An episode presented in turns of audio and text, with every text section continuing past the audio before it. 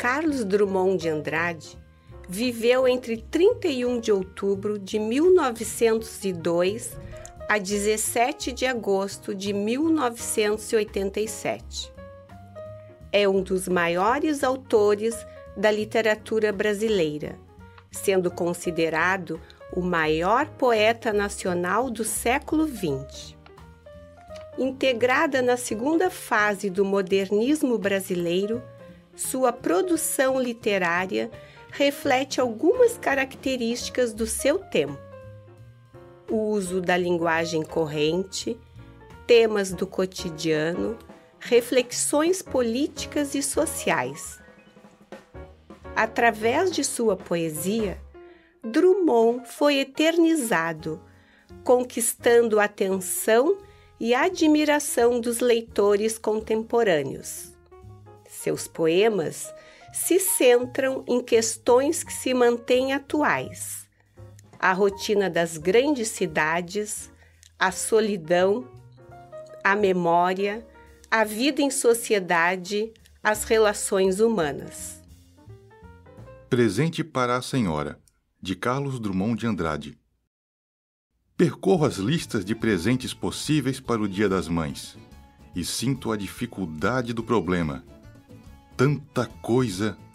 Até parece que mamãe, coitada, não tem objeto algum em casa, desprovida de geladeira, armários, lenços, liquidificador, porta-notas, tigelas de cerâmica, fogão, secador de cabelo, batas. Não. Mamãe tem geladeira sim. Claro que tem. Não é desse eletrodoméstico fundamental que saem os refrigerantes, os cremes, as coisas gostosas que ela reservou para o paladar do filhinho? O filhinho hoje é executivo, mas sempre que vai visitar mamãe, sabe que ela guardou para ele um sorvete especial na caverna do congelador. É, mas a geladeira deve ter envelhecido mais depressa que mamãe. Não tem esses babados modelo 75 sugerido para presente a mães classe A. Filhinho, que exagero! Que nada, mãe. A senhora merece muito mais. Você devia ter deixado seu pai fazer esta despesa. Papai lhe deu um carro novo, não deu? Vi na calçada. Não.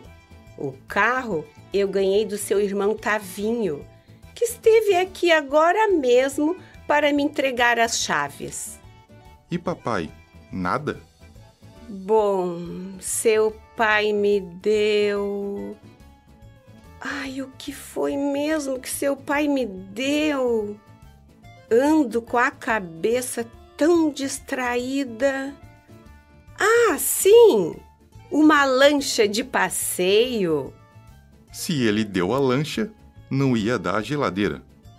Ora, hum, você sabe que seu pai vai casar com aquela loura de São Paulo e tem procurado ser gentil comigo de todas as maneiras, enquanto não chega o divórcio. O filhinho sai de queixo triste. Dera o presente mais insignificante. Ano que vem terá mais cuidado, consultará mais atentamente o rol de regalos. Dia das Mães provoca frustrações assim. Se pensas que nas classes B e C a coisa é fácil, enganam-se. Pior, mamãe ganhou tantos pares de meia que dava para abrir uma casa Olga.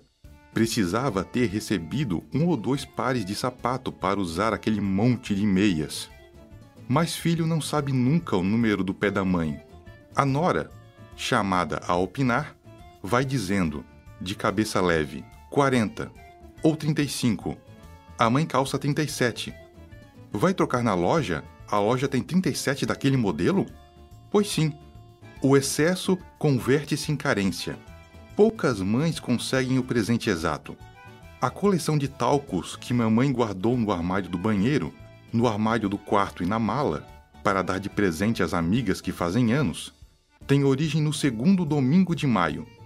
Mas o talco de sua predileção, esse ela tem de comprar na drogaria distante Posso escolher meu presente no dia das mães, meu fofinho? Não, mãe. perde a graça.